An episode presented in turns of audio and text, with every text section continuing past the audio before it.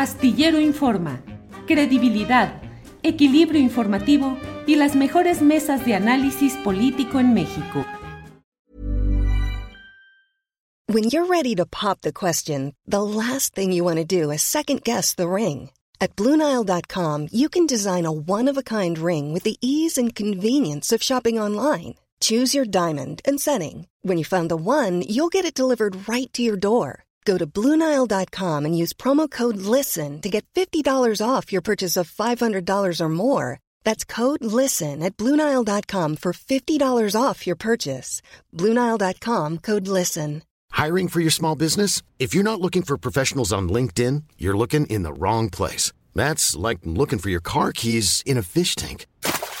LinkedIn helps you hire professionals you can't find anywhere else, even those who aren't actively searching for a new job but might be open to the perfect role. In a given month, over 70% of LinkedIn users don't even visit other leading job sites. So start looking in the right place. With LinkedIn, you can hire professionals like a professional. Post your free job on linkedin.com slash people today.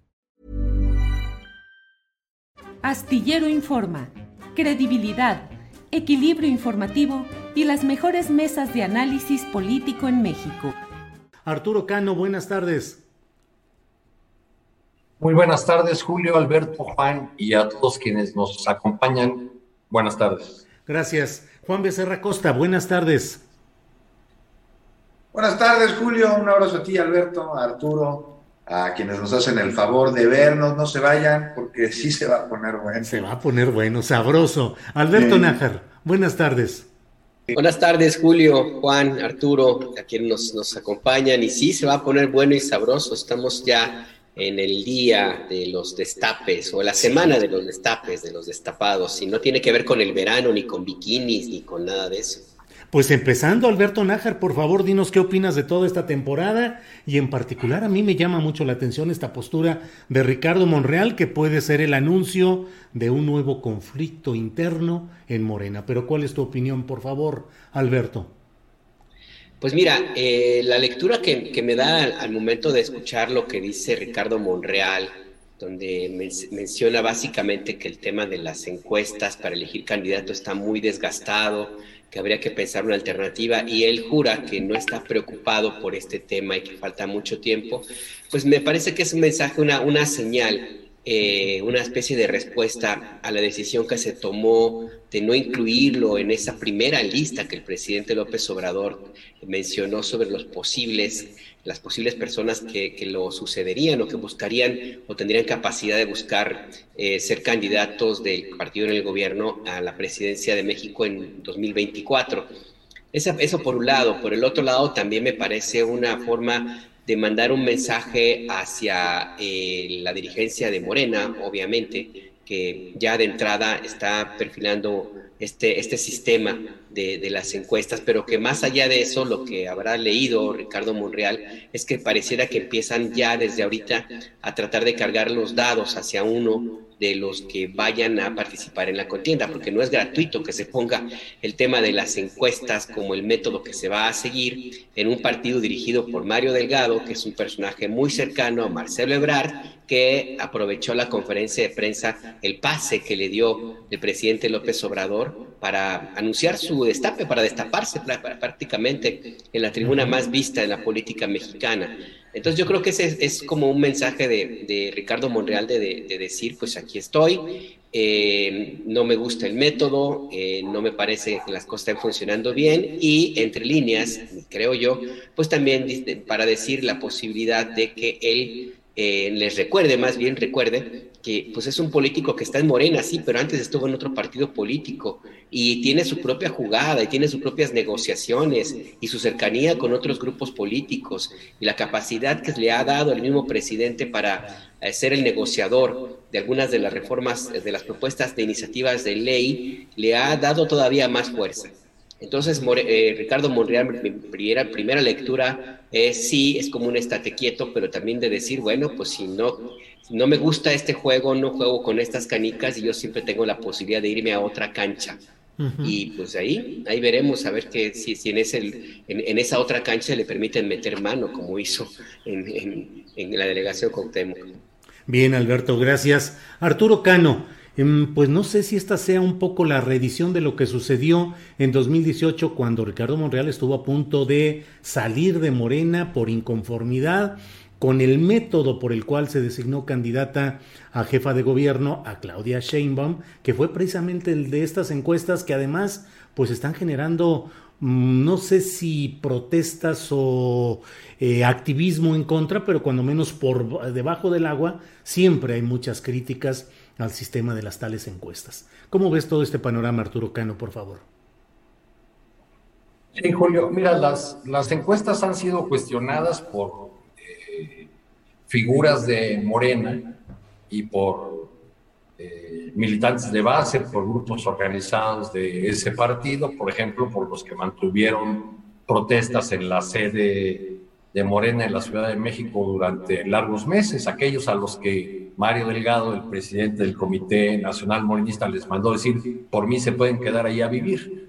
Eh, pero, pero también figuras como Gibran Ramírez, que contendió en la interna por la presidencia del partido, o John Ackerman, que te, lo ha dicho a ti respecto de la encuesta que nunca conoció en el caso de, de Guerrero. Este, el propio doctor Dussel, ¿no? que pone en duda la existencia misma del, ejercicio. Entonces, eh, eh, al menos en ese punto, Ricardo Morreal tiene razón. Las, encuestas ya han resultado un ejercicio que ha sufrido un desgaste para el, partido Morena eh, y la propia presencia de, de, Mario Delgado, la forma como llegó, el puro cuestionamiento que hubo de muchas fuerzas de, de Morena a, a, su arribo a la, a la, presidencia del partido, pues eh, ponen en duda ese, ese método que por otro lado ha sido siempre el preferido del presidente López Obrador. No hay que olvidar que pues fue eh, mediante una encuesta como se definió eh, su candidatura en el, en el 12. Que, encuesta que tampoco se conoció nunca que tampoco se conoció, dieron ahí algunos elementos de las de, las de ahora, ni siquiera han dado este, elementos, ¿no? Entonces, pues sí, sí es un ejercicio cuestionado y, nos hace pensar en el, a mí lo que me iba a empezar todo este episodio desde el momento en que el presidente menciona eh, a los posibles aspirantes para contrastar con una oposición ayuna de, de figuras, ayuna de, de candidatos, este, es que quizá eh, estamos leyendo en la antigua clave del tapado y el destapador con toda esa, eh, jerga que usábamos hace en, los años del partidazo del, viejo PRI, este, para explicarnos una situación o una realidad política que ya es distinta y que está muy amarrada también a las formas de hacer política del, del presidente López Obrador. Quizá podríamos verlo, ya que nos coloca el presidente con este listado en el terreno de la pura especulación, quizá podríamos incluso pensar que, que lo que hizo el presidente fue dar un pistoletazo como ese de las pistas de atletismo, ya que estamos cerca de los Juegos Olímpicos, este, eh, una salida en falso para ver quién se cae en las primeras zancadas. Vaya, pues ya veremos además con visión olímpica a ver qué es lo que está sucediendo. Bien, Arturo. Juan Becerra Costa, ¿cómo ves este tema? Destapes, corcholatas, destapados, encuestas, todo cuando faltan pues cinco meses, cuatro meses para que el presidente de la República cumpla tres años en el poder. Ya, ya lo dijiste, falta muchísimo tiempo, Julio. Vamos por partes, ¿no? Ya de las corcholatas, pues hay más destapadores que corcholatas, ¿no? y, y, cortinas de humo, dice la oposición. No me parece a mí, porque los temas están aquí, en la discusión pública y se llama a la mañanera. Lo que sí es que podríamos estar hablando de una versión modificada del dedazo, ¿no? Una versión inversa en algún sentido, porque ahora el presidente, pues no unge, sino le da bendición a los que se autodestapan. Lo que de acuerdo a mi opinión, Julio, pues no sé tú qué opines, pero enrarece enormemente el ambiente político. Entonces, ¿qué tienes ahí? Pues aspirantes a ser los futuros, muy futuros, porque todavía falta mucho, candidatos de Morena para el 2024, y entonces el presidente los avala, les da sus palmaditas y pues, pues yo no me iría con la finta entrada, me parece que hay que esperar. Lo que es un hecho es que es debate nacional ya, la sucesión, ¿no? Ya apunta este debate hacia la sucesión del 2024, la sucesión presidencial, y esto se ha dado en mucho, pues debido a que el mismo presidente, pues ahí lo tienes mencionando perfiles para la candidatura en el 2024, y no me extraña, porque pues va mucho con el discurso, del, con el propio estilo del presidente, ¿no? quien le gusta marcar la agenda, decirle qué es lo que se va a hablar y el tema que él trae es lo lleva, lo pone y se convierte eh, este, eh, en debate de opinión pública. Es él quien define a los actores, él quien es el que les dice cómo comportarse. Ahora, lo que, lo que insisto, me parece, es que falta mucho para el 2024 y mucho puede y seguramente sucederá. Y quienes han sido de alguna manera ungidos con tanta anticipación, pues corren mayor riesgo, el riesgo de ser quemados, están en el radar, están bajo la mira de sus contrincantes. No solo los externos, también los, los internos, que no son pocos, ¿no? Y sobre esto me parece que, que los destapes pues, este, que se han adelantado aumentan también el riesgo de división al interior del partido y que fomentan la creación y sobre todo la radicalización de las tribus. Y, tendrá, bueno, pues que ser la selección del candidato de Morena en su momento, algo que los simpatizantes del partido elijan de manera democrática, pero pues ya, ya vimos lo que dijo Monreal, ¿no? Que a él eso de las encuestas no le late.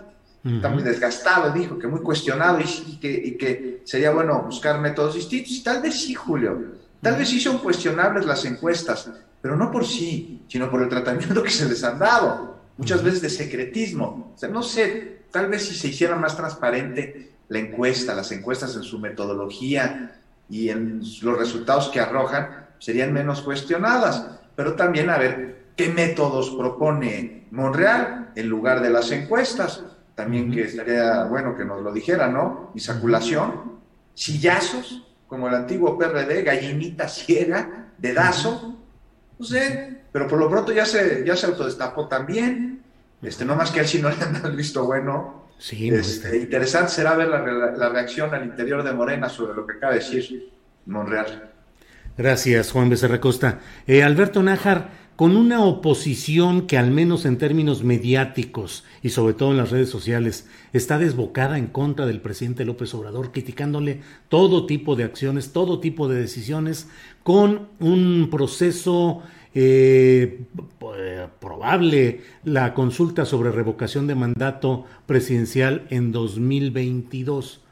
¿No se merma a sí mismo su fuerza política el presidente López Obrador con este tipo de destapes tan tempranos que hacen pensar a la gente pues que la fuerza y el periodo presidencial del propio López Obrador pues ya está muy necesario de un relevo y que su tiempo político se está agotando? Pues yo creo que lo hace como una forma también de distraer a la gente, ¿no? Como a, inclusive a la oposición, como de darle carnita para que se entretengan con eso y, no pongan la, mirada en, otros temas. Eh, al final del día, el, y eso está muy claro, el único que tiene la fuerza política para, pues para decidir quién va a ser el que lo suceda es el presidente López Obrador está jugando, eh, él dice que los tiempos del tapado ya terminaron, eh, de ese viejo sistema que insiste que inició con Porfirio Díaz y que se profundizó en los tiempos de, el PRI. Pues yo no lo veo tan, tan lejano, yo más bien veo que está eh, haciendo el mismo juego, pero con reglas distintas, porque pues sí está poniendo en un estilo que me recuerda, no porque lo haya yo vivido, sino porque lo leí, ojo, aquellos tiempos. Te defiendes. Luis Echeverría también alentaba las aspiraciones de, de varios, pues, este, eh, precandidatos y se dieron una cruce de ahí de espadas, unas peleas de parecían de palenque y al final del día de la, jornada el elegido fue el amigo cercano de Luis Echeverría, que fue José López Portillo. Bueno, pues a mí me parece que toda proporción guardada, pues estaríamos en un escenario parecido, o igual también al que se vivió, aunque con menos espectacularidad, en aquella proceso de sucesión de Carlos Salinas de Gortari, cuando varios pasaron en una especie, sí, como de presentación en sociedad. Que sí, con De la Madrid. Con De la Madrid, aquella que ya platicábamos aquí, que eh, hace unos días con la pifia esta de, Emilio Gamboa, eh, que, destapó, bueno, que dio, él dice que no, lo, que no lo destapó, que nada más puso las iniciales ahí de, quién iba a ser y que la periodista que, que lo leyó pues se descargó de destapar a, García Ramírez. En fin, que yo creo que eh, el presidente está eh, haciendo con esto abriendo como sí el juego para que los candidatos no se tengan muy claro pues que, van a estar muy vigilados por parte del presidente López Obrador, porque él, él, insisto en que siempre dice tiene encargos, no cargos, pero también me parece que es una forma de mandar el mensaje no de debilitamiento a la oposición, sino un mensaje de muchísima fortaleza como de decir, tengo la capacidad de abrir el juego de esta manera eh, y sin embargo mantener yo el control político del país, por supuesto, de mis colaboradores. Y les recuerda que al final del día, de nuevo, el que no va a pasar nada si no lo autoriza él. O sea, es una, una forma de decir, miren, pues yo inclusive me doy el lujo hasta de cambiar las reglas, hasta en el terreno en el que ustedes pudieran estar esperando que hubiera intrigas y maniobras y etcétera, pues yo también ya tengo un paso adelante. Yo, yo, leo más bien una forma de mandar un mensaje de mucha fuerza política, porque sí, pues habrá quien diga ya el presidente ya está en su declive, ya está buscando sucesor, etcétera. Y no, pues yo lo que veo es ahí es una buena forma de decir, miren, los tengo tan controlados, tengo tanta fuerza que hasta, hasta permito que abiertamente estén ahí jugando, jugando a sucederme, Julio. Gracias, Alberto. Arturo Cano, mmm este ejercicio de poner a funcionarios políticos, eh, miembros del gabinete, eh, bajo la lupa eh, de ser precandidatos presidenciales, ¿alienta esto que mencionaba un poco Alberto Nájar, las intrigas, las maquinaciones, los golpes bajos entre estos equipos? ¿Sucederá o de veras tendrá un control tan fuerte el presidente de la República que impida que se estén dando estos hechos, que bueno, tienen ya el coro de presidenta presidenta en favor de Claudia Sheinbaum en actos públicos y tiene a Marcelo Ebrard haciendo una comida con amigos y colaboradores en el Estado de México, donde me hizo recordar aquella comida de Felipe Calderón en Jalisco, donde lo propusieron como candidato a la presidencia de la República ante el enojo de Vicente Fox, que luego lo quitó de la Secretaría de Energía. En fin, ¿no se estarán dando muy temprano las eh, eh, condiciones para esa pelea lodera y de lucha libre, super libre entre estos precandidatos, Arturo? Sobre todo por los encargos tan importantes, tan vitales para el país que tienen algunos de esos suspirantes, Julio. O sea, pienso en los encargos que tiene el canciller de Brad, por ejemplo, el tema de las relaciones con Estados Unidos, las vacunas, este, en, el encargo importantísimo de Claudia Sheinbaum en la, Ciudad de México. Estoy de acuerdo con Alberto en que, en que quizá eh, el presidente lo que hace es mandar un mensaje de fortaleza, no de, no de debilidad, pero eh, tal vez también en ese camino eh, se debilitan, digamos, las, las capacidades de, de estos funcionarios públicos de estos gobernantes en la medida que pues, van a tener que dedicar desde ya eh, más de sus energías a este tema de la sucesión.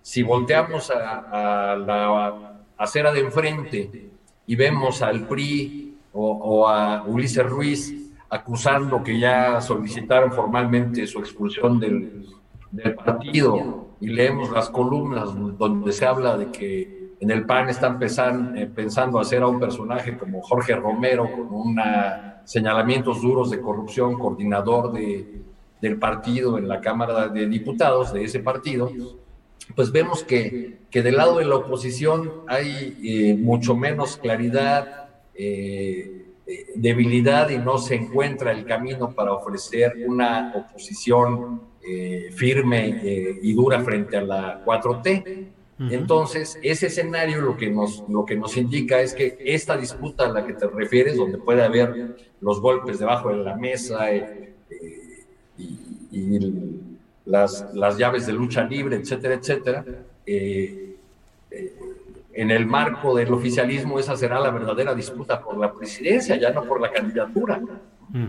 dada la debilidad, dada la debilidad opositora. Entonces eso puede hacer crecer la conflictividad dentro, en el seno de la, de la 4T y algunas de sus figuras importantes en momentos muy delicados para algunos de los temas importantísimos del presidente. Pienso, por ejemplo, en la reforma constitucional que busca en materia energética y lo delicado que va a ser procesarla eh, en las cámaras, dada la nueva composición, dado el nuevo equilibrio de fuerzas ahí. Y bueno, ¿qué, qué, cuál es el papel que va a jugar la disidencia de, de, Monreal respecto del método y del piso parejo en el trabajo que haga en el Senado? ¿A quién va a responder el coordinador de los diputados de Morena en la Cámara de Diputados, Ignacio Mier? a quien lo puso ahí directamente, que fue Mario Delgado, o al presidente de la República. este, entonces, ahí es donde vamos a ver cómo eh, este eh, proceso adelantado eh, puede afectar el andar de la, de la 4T en este, en este momento. Por otro lado, quisiera comentar algo que decía Juan hace un ratito, porque me quedé pensando en eso que decía de las encuestas, de que, pues si no les gustan las encuestas, entonces sillazos o u, otros métodos. ¿Qué no hay métodos más democráticos? Digo, incluso, incluso en algunos, eh, en algunos momentos del PRD, con todo y, el peso de las tribus, con todo y los jaloneos que se daban internamente y que, y que se iban a unas batallas cruentas en las eh, en los consejos o congresos nacionales, pues había ciertas reglas en las que se ponían de acuerdo y al final hacían alianzas, los bloques, los delegados y sacaban sus, sus candidaturas, siempre con, con raspones, pero quizá lo que ha originado el método de la encuesta en Morena y eh, la debilidad y los resultados electorales que tuvieron en los comicios pasados eh, harían conveniente que se evaluaran otros, otros caminos, otros métodos. O quizás será que Mario Delgado quiere una encuesta para la Ciudad de México con él en la, pues. en la lista de encuestados. Así es, buena pregunta. Arturo, Juan Becerra Costa, eh, Gerardo Fernández Noroña, que sabe de tempestades, con opiniones fuertes a favor y otras en contra, pero él propone que haya una elección de una candidatura de la izquierda partidista unida a partir de elecciones eh, abiertas entre esos segmentos de la izquierda, organizado por el propio INE eh, y que de ahí pueda salir una candidatura unificada. Y como dice Arturo, hay otros métodos que a veces en el PRD se han intentado, en aquel PRD eh, de años atrás. ¿Qué opinas? ¿Cómo se puede, cómo se podría remontar o resolver este conflicto entre una encuesta que ya está generando mucha oposición o resquemor o un método más abierto? ¿Cómo ves, Juan?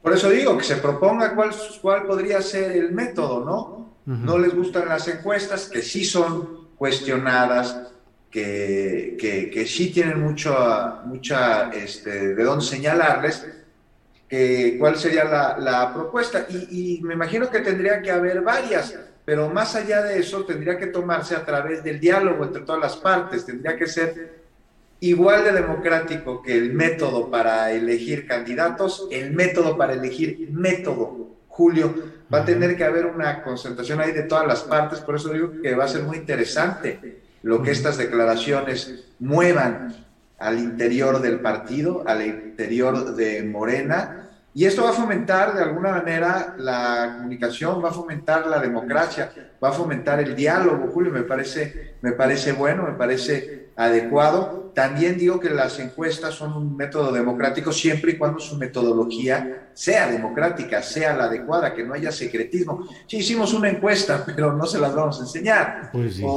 siempre, siempre y cuando se hagan, ¿no? Pues Exacto, porque dejan mucho al sospechosismo Arturo, como, como, como bien ahí dejas entrever, ¿no? Me parece, igual me equivoco, pero a ver, a ver, Arturo, la, que hubo en, en, Guerrero, ¿no? Hubo ahí una que, que, que, que, parece que soltaron antes de que se hiciera, o que nadie vio, o que había candidatos que ni siquiera estaban incluidos. Que no vivían en el Estado. Una candidata, la señora, eh, la compañera de Martínez Nateras, eh, que, ni siquiera... María de la Luz Núñez. María de la Luz Núñez, que ni siquiera vivía en, en ah, Guerrero, sino en Michoacán, y que había sido candidata a gobernar por Morena Michoacán seis años atrás. En fin. Adelante, Así Es.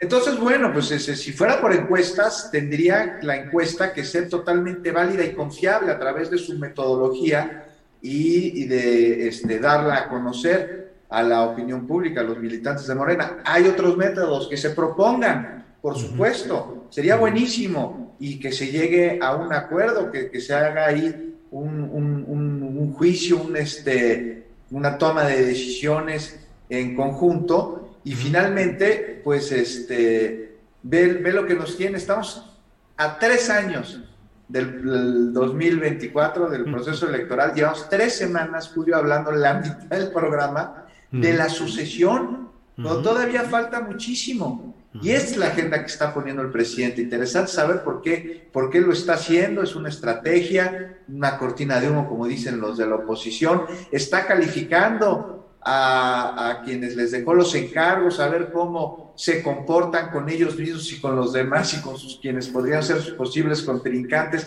al mismo tiempo que ejercen el encargo que se les confirió. No sé, pero sí están, están muy adelantados los tiempos. Yo creo que habríamos de concentrarnos en cómo llegar a ese 2024 y cómo el presidente de la República y sus colaboradores van a blindar la transformación que están llevando a cabo. Hay muchos pendientes, muchísimos.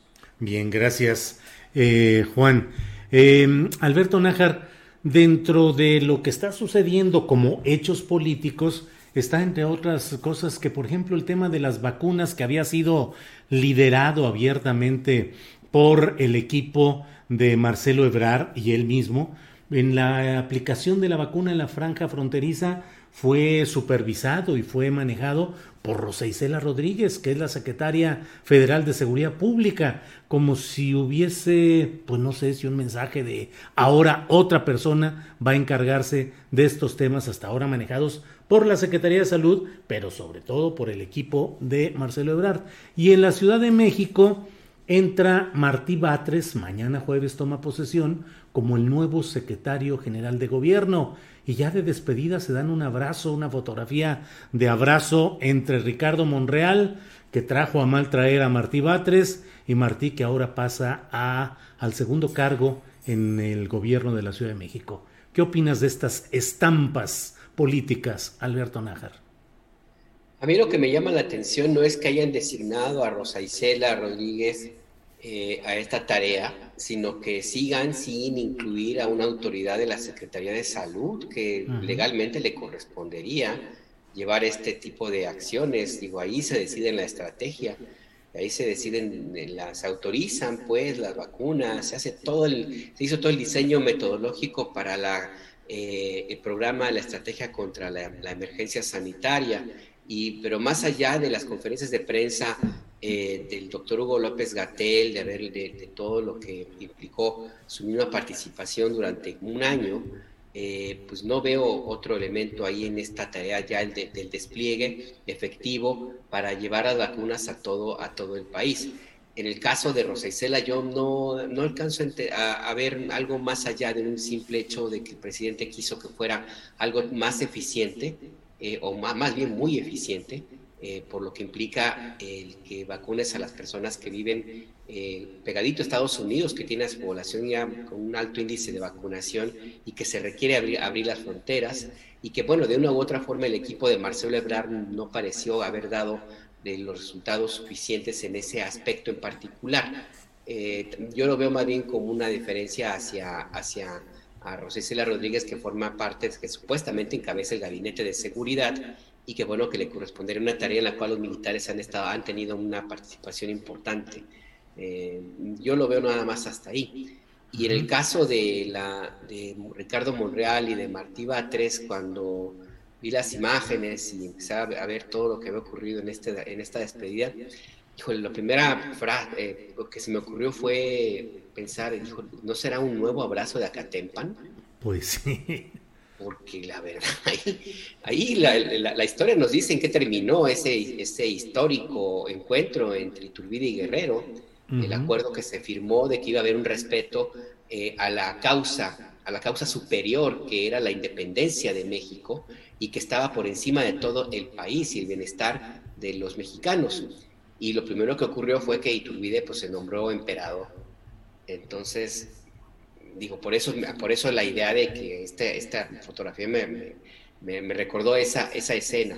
Pero pues más allá de eso, pues eh, a mí lo que me queda claro es que una de las misiones de Martí Batres es poner un orden, un cierto orden a los movimientos de Ricardo Monreal en la Ciudad de México, como lo, como lo comentaba, porque eh, sí, el, el, senador tiene ya muy, muy claras sus intenciones de contender por la presidencia de México y Claudia Sheinbaum la está viendo, la ve a ella como una, una rival bastante fuerte eh, y pues va a hacer todo lo posible de acuerdo como la, historia política de este personaje nos lo dice, pues para garantizar que Claudio Sheinbaum no avance pues en, los, en, la, en la mirada eh, del presidente López Obrador. Y hay que recordar también, y habrá que revisar ese aspecto, que lo que mucho se dijo, que Ricardo Monreal tenía una especie de pacto de acuerdo con, con Marcelo Ebrard, que algunos dicen que viene desde 2012, yo no tengo muy claro si ese es el origen pero al final del día te digo esta imagen del el abrazo, del saludo, pues,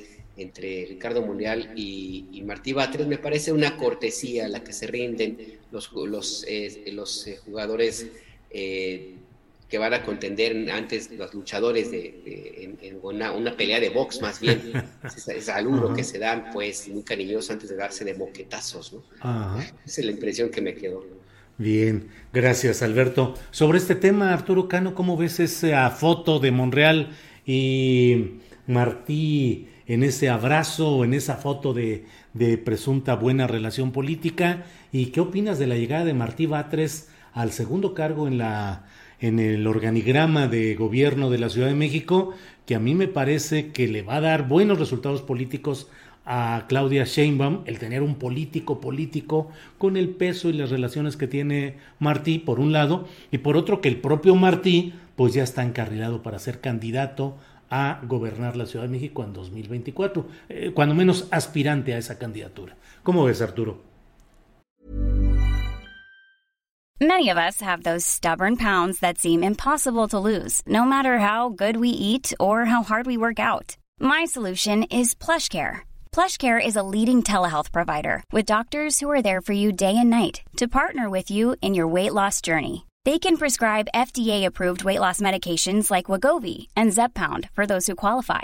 Plus, they accept most insurance plans. To get started, visit plushcare.com slash weight loss. That's plushcare.com slash weight loss. Hey, it's Ryan Reynolds, and I'm here with Keith, co-star of my upcoming film, If, only in theaters May 17th. Do you want to tell people the big news?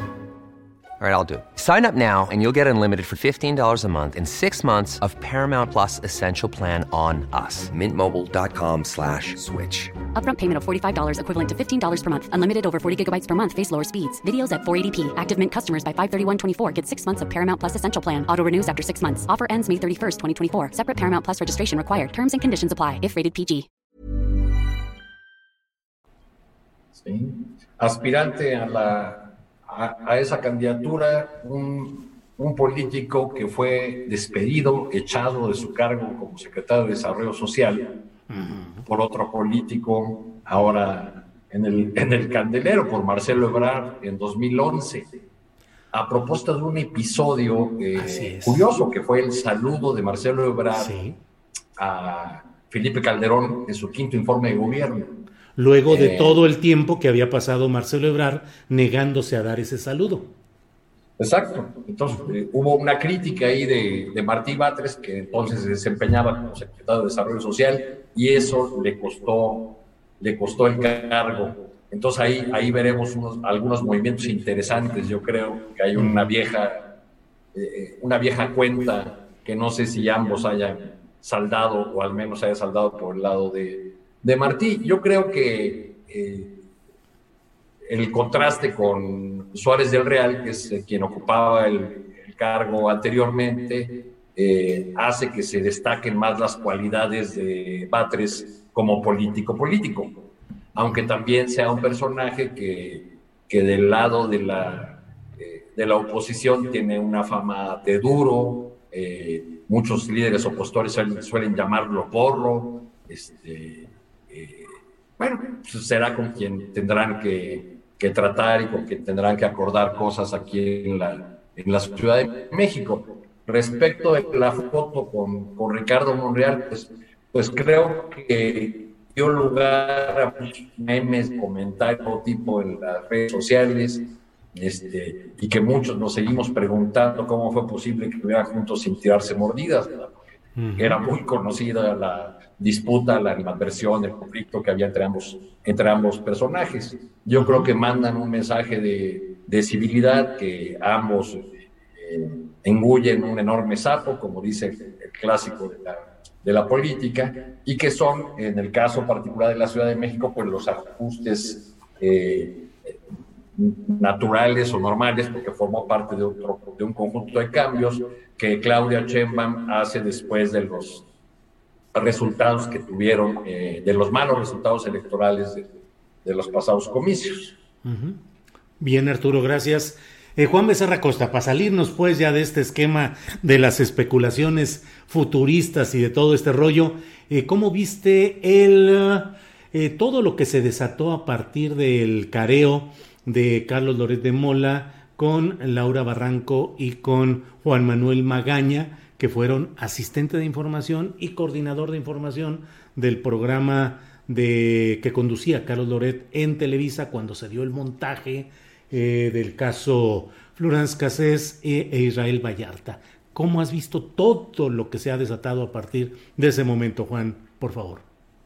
Híjoles, Julio, mira, del careo entre Loret y estos dos, quienes son los colaboradores del espacio que tiene Televisa, me parece, la información, bueno, está ahí desde el lunes, me parece que todos las conocemos bien. El dato duro, pues este, que es un entramado de dimes y diretes en el que por más que Loret de Mola intente aventarse una maroma, es imposible, Julio, absolutamente imposible que pudiera generar en quien sea la más mínima duda de que no solo está enterado el montaje, la detención de, de y de Vallarta, sino que intervino en él y además no solo intervino, sino como pieza clave.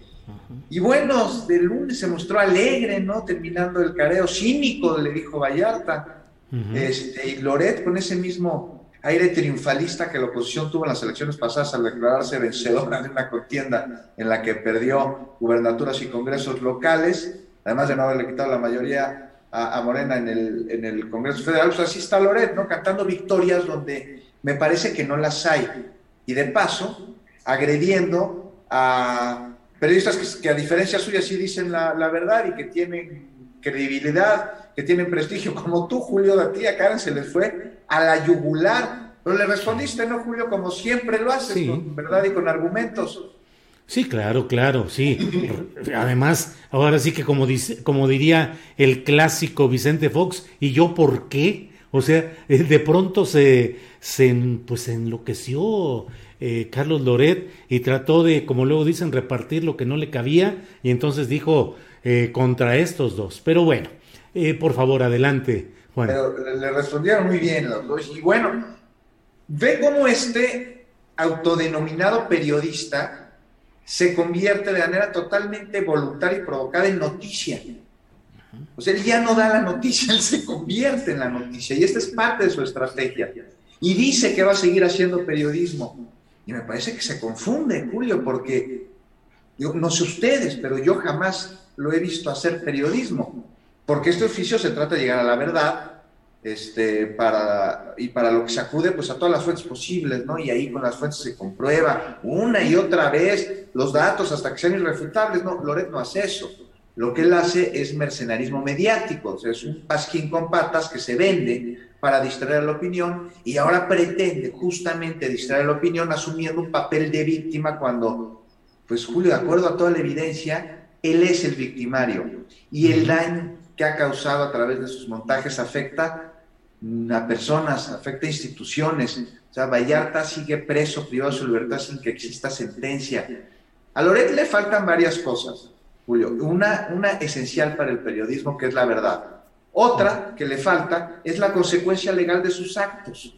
O sea, si Cárdenas Palomino está detenido por tortura, Carlos Loret debe ser sujeto a una investigación profunda por el montaje que orquestó y que la responsabilidad penal caiga sobre él, quien, quien no solo faltó a la verdad sobre el hecho que se trata de averiguar, legalmente hablando, sino que construyó mentiras para que, eh, con las que tuvieron consecuencias legales terribles, quienes hoy son sus víctimas. Entonces hay que estar pendiente de cómo se lleva a cabo este proceso y qué sigue para Loret de Mola, porque no sería justicia si esto quedara así.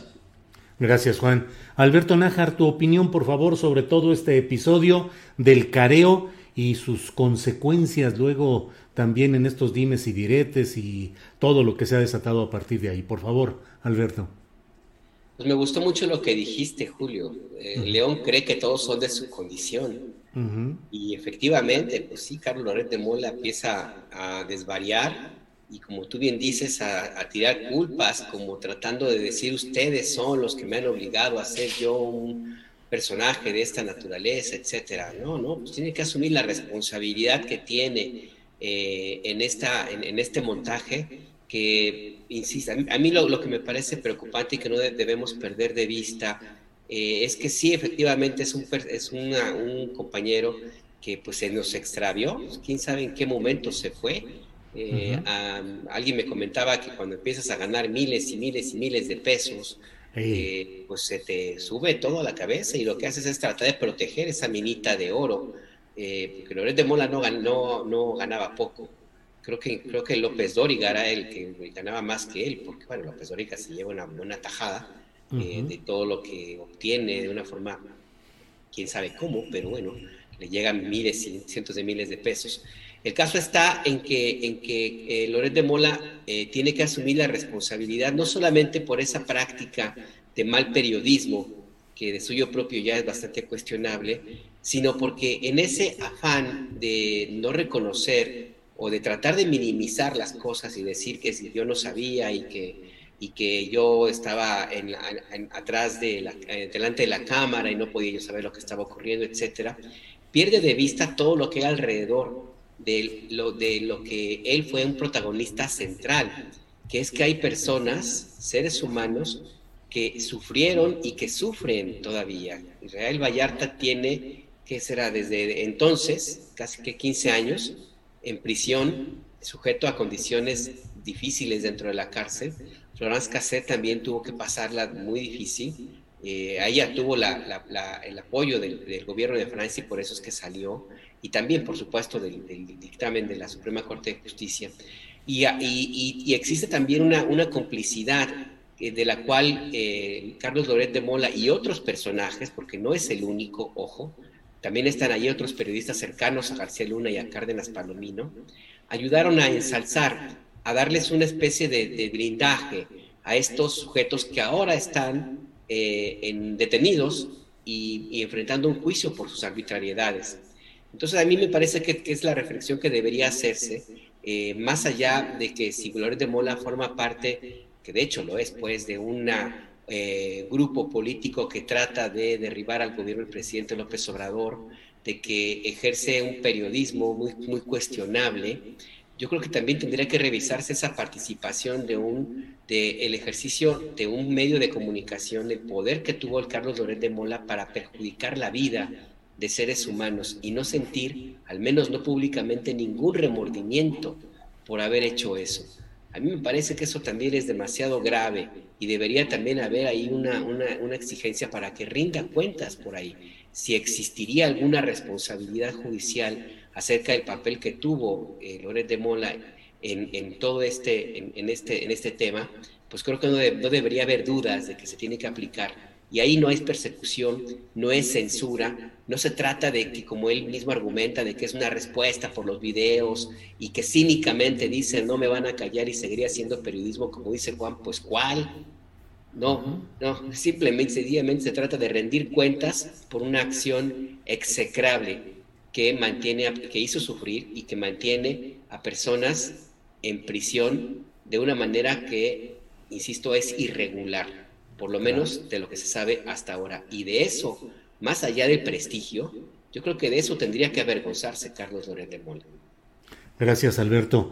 Eh, Arturo Cano, hablamos y le ponemos nombre, Carlos Loret de Mola, nombre y apellido, pero en el fondo no es que la persona sea exactamente lo relevante, sino todo el sistema periodístico del cual él ha sido un emblema, un beneficiario y por otra parte un ejemplo perfecto del montaje de la simulación que son la forma de complicidad entre los poderes políticos y económicos con el poder mediático. A mí me parece que en el fondo no es ni siquiera que nos importe el nombre y el apellido en sí, sino solamente en la medida en la que es el símbolo, el ejemplo de lo que se ha vivido en todos esos temas. ¿Qué opinas, eh, por favor, Arturo?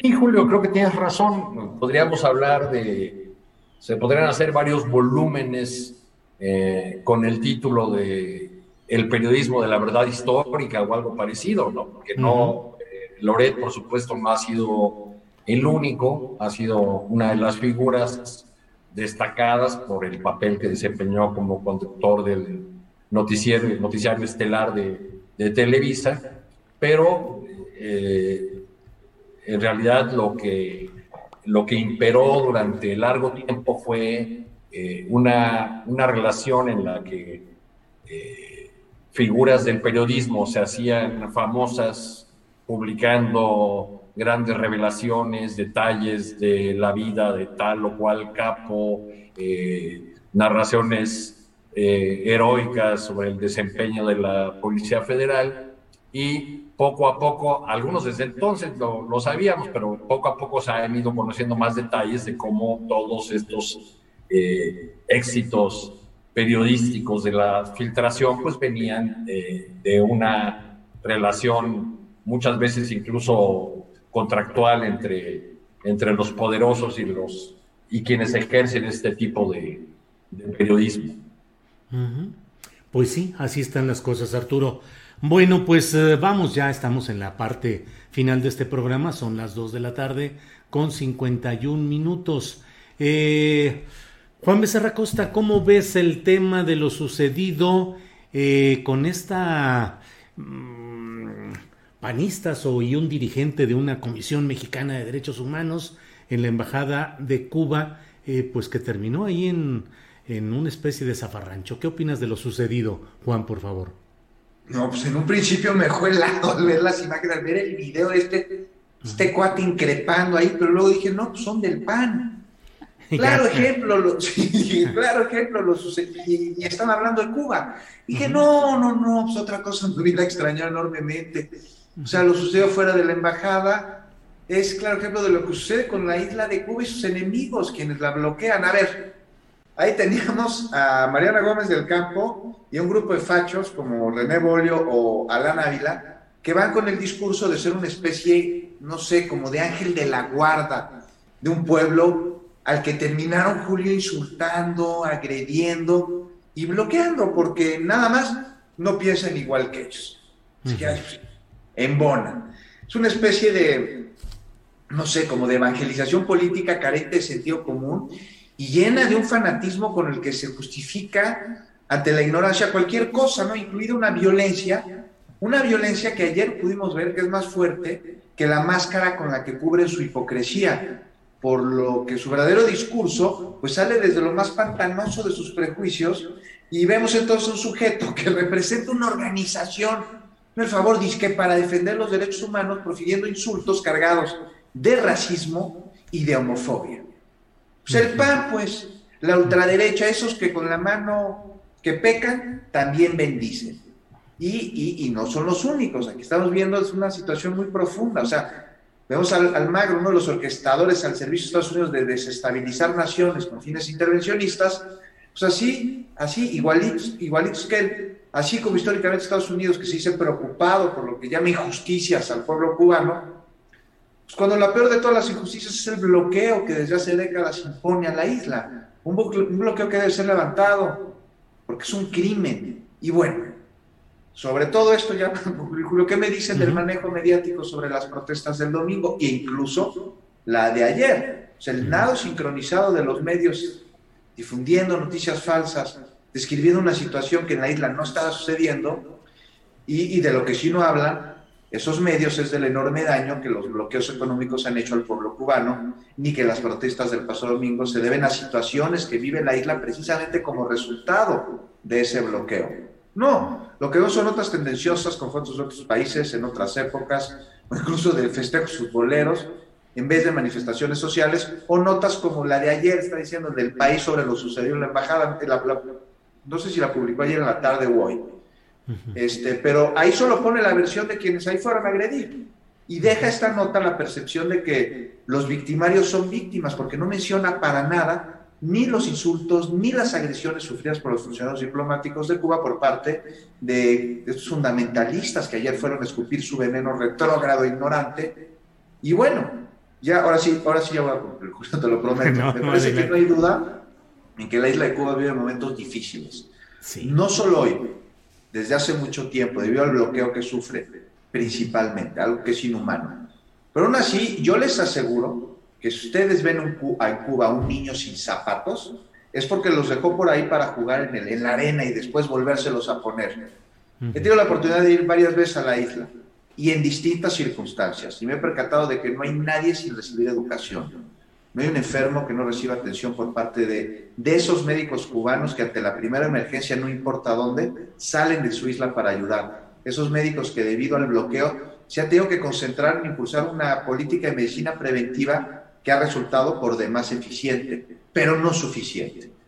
¿Por qué esos que fueron insultar a la embajada cubana, me pregunto, no miran a los Estados Unidos a través de sus millones de indigentes y de guetos, llenos de niños que no pueden ir a la escuela, de un sistema de salud pública elitista, un sistema electoral en el que no gana la mayoría de la intención de los votos, pero ay no, en Cuba son unos dictadores. O sea, ¿por qué si están tan interesados en los derechos humanos no dicen una sola palabra sobre la base estadounidense en Guantánamo. A ver, ¿por qué de eso sí no se quejan? ¿Por qué si dicen estar preocupados y ser solidarios con el bienestar del pueblo cubano, no hacen algo, caray, para acabar de una vez por todas con el bloqueo que de manera unilateral Estados Unidos ha impuesto, además también de manera coercitiva, en la isla, justo con el fin de desestabilizar?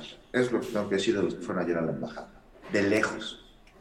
Bien, Juan, gracias. Eh, Alberto Nájar, no sé qué pasó exactamente en Haití, pero luego se viene este tema de, la, de las protestas en, en algunas partes de Cuba y una evidente manipulación informativa en varios medios que se han podido mostrar y demostrar.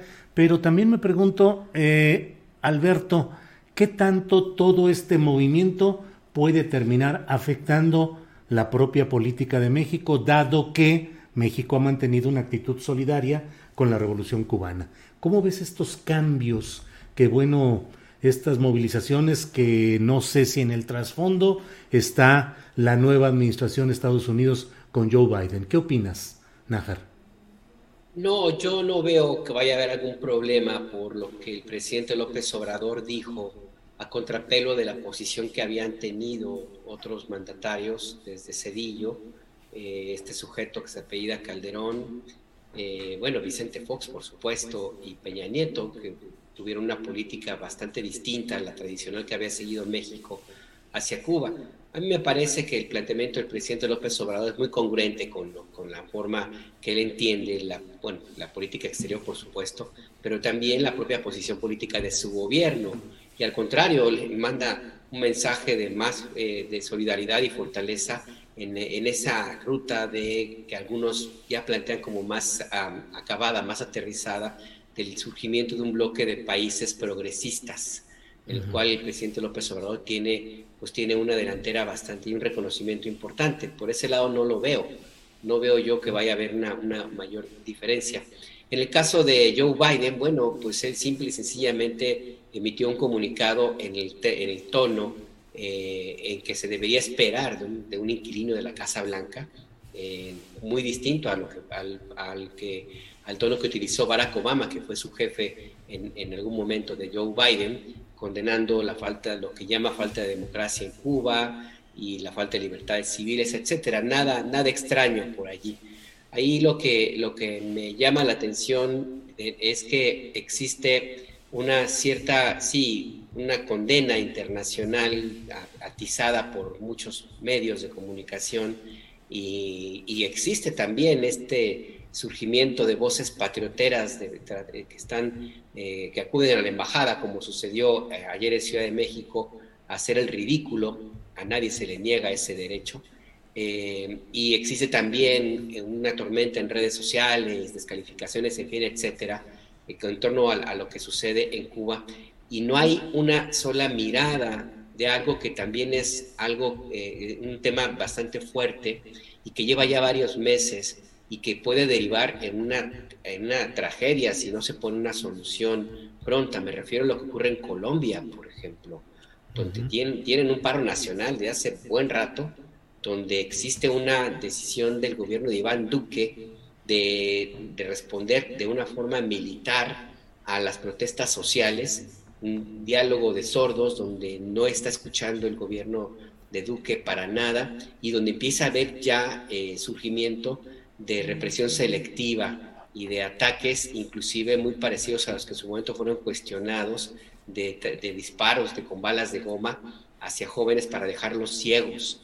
O sea, ese tipo de, temas que en, otros momentos fueron muy, muy condenados, no merecen ni un comentario de estos, de estos que se envuelven en la bandera de la, no sé de qué bandera, de las Naciones Unidas, de quién sabe qué, y que van y hacen una selección muy extraña de, quién, de quiénes son finalmente los, los, que necesitan ser cuestionados y olvidan eh, o echan la mirada a otro lado en lo que sucede en otras partes de América Latina. Y hay una razón que yo la que, me, parece pues muy lógica y con esto cierro, Julio. el gobierno de Cuba se ha mantenido en su línea política, económica y social de hace décadas, no ha variado, muy poquito, eh, y pues hay gente que no los quiere, muchísimos. Y el gobierno de Iván Duque pues es muy cercano, muy cercano a, a Álvaro Uribe, que no hay que olvidar, es el gurú del familiar de la que encabezó la protesta ayer en, la Embajada de Cuba, Mariana Gómez del Campo. Me refiero a este sujeto Calderón Hinojosa. No hay que olvidar que Álvaro Uribe fue el que le aconsejó a Calderón Hinojosa de que se vistiera con los aires de estadista y le hizo creer que él era un Churchill y que él estaba salvando al planeta entero y que bueno, que la cruzada en, la cual él insistía en que murieran miles de personas era, era necesaria. Entonces, pues sí, la cercanía ideológica de los fachos, como les dice eh, Juan, pues les hace tener una mirada y una ceguera selectiva, Julio. Gracias, Alberto.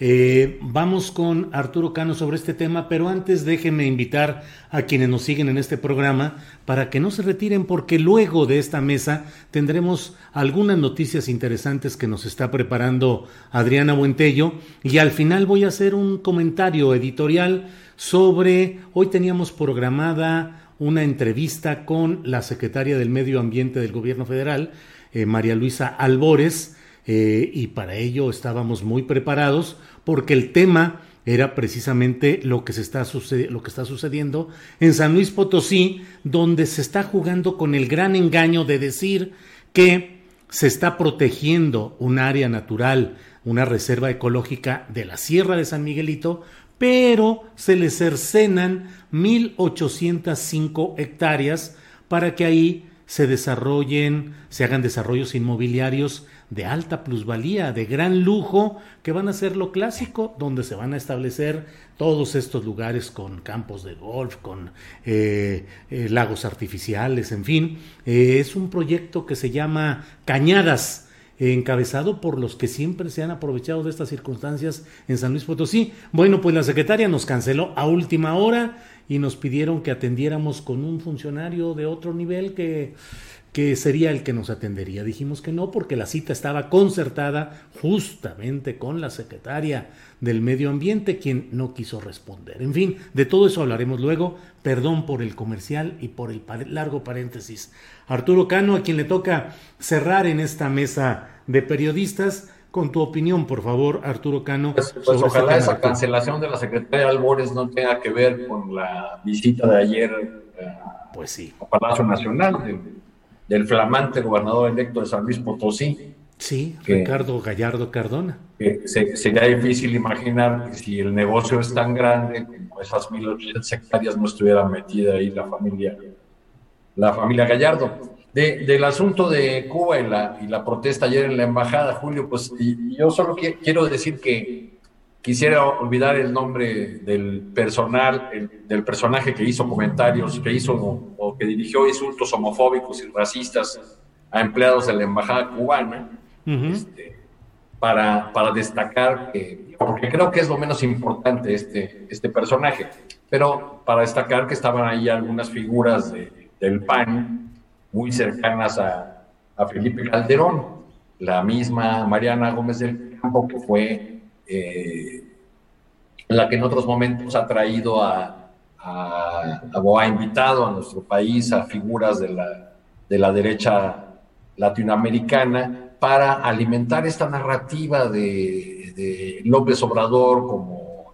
eh, el que nos lleva al comunista, al comunismo, el, peligro de la venezolanización de, de México, en fin, trajeron, trajo, por ejemplo, y la presentó como la gran heroína y como la gran figura de la oposición venezolana a una ONG llamada María Corina Machado, que cuando se dio la interna para definir al candidato presidencial de la oposición en Venezuela, obtuvo 2% de los votos.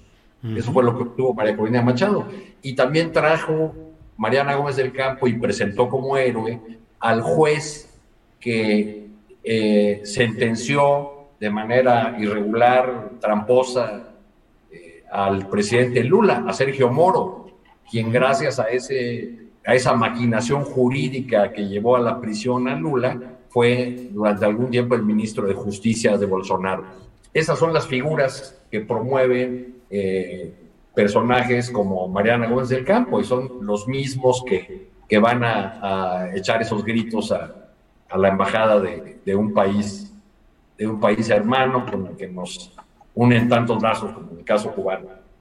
Bien, Arturo, muchas gracias. Y bueno, pues gracias a los tres. Eh, Alberto Nájar, buenas tardes y muchas gracias. Gracias a ti, Julio. Un abrazo y también para Arturo, para Juan y para quienes nos acompañaron hoy en esta, gracias. Juan Becerra Costa, muchas gracias y buenas tardes. Ya, no podía quitar el micrófono ya. Muchas gracias. Adelante, gracias, gracias. Arturo Cano, buenas tardes y muchas gracias. Buenas tardes y buenas tardes a todos los que nos acompañaron. Gracias. Muy bien. Para que te enteres del próximo noticiero, suscríbete y dale follow en Apple, Spotify, Amazon Music, Google o donde sea que escuches podcast. Te invitamos a visitar nuestra página julioastillero.com. Hey, it's Paige DeSorbo from Giggly Squad. High quality fashion without the price tag. Say hello to Quince. I'm snagging high-end essentials like cozy cashmere sweaters, sleek leather jackets, fine jewelry, and so much more. With Quince being 50 to 80% less than similar brands. And they partner with factories that prioritize safe, ethical, and responsible manufacturing. I love that. Luxury quality within reach. Go to quince.com slash style to get free shipping and 365 day returns on your next order. Quince.com slash style. ¿Te preocupas por tu familia? Entonces, ¿por qué darles solo huevos ordinarios cuando pueden disfrutar de lo mejor? Eggland's Best, los únicos huevos con ese delicioso sabor fresco de granja, además de la mejor nutrición, como 6 veces más vitamina D, 10 veces más vitamina E y 25% menos de grasa saturada que los huevos regulares, además de muchos otros nutrientes importantes. Así que, dales los mejores huevos. Eggland's Best, mejor sabor, mejor nutrición, mejores huevos. Para que te enteres del próximo noticiero, suscríbete y dale follow en Apple, Spotify, Amazon Music, Google o donde sea que escuches podcast. Te invitamos a visitar nuestra página julioastillero.com.